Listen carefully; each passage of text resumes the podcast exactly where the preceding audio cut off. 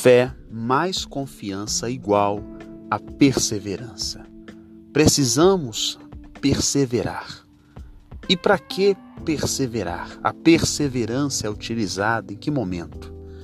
É justamente na perseverança que alcançamos a promessa. Precisamos perseverar quando aguardamos uma resposta que levou-se um tempo a mais do que nós gostaríamos. Nem tudo acontece no momento em que nós queremos.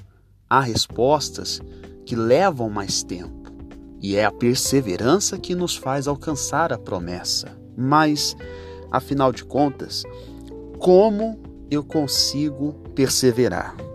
A perseverança é a soma de duas ferramentas fundamentais, chamada fé somada com a confiança.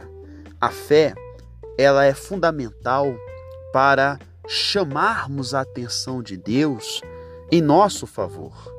É a fé que acende a chama do poder de Deus dentro de nós para derrubarmos os inimigos espirituais que nos rodeiam.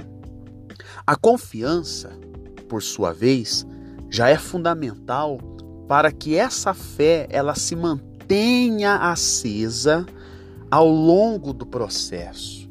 Essa fé não se apague ao longo do tempo. A somatória dessa fé com a confiança, nós então temos o resultado da perseverança.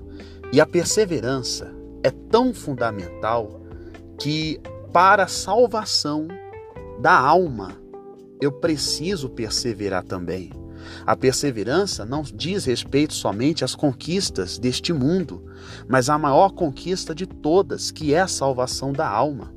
Como está escrito em Mateus capítulo 24, versículo 13, diz assim: Mas aquele que perseverar até o fim, esse será salvo. Fé mais confiança igual a perseverança. Que Deus abençoe.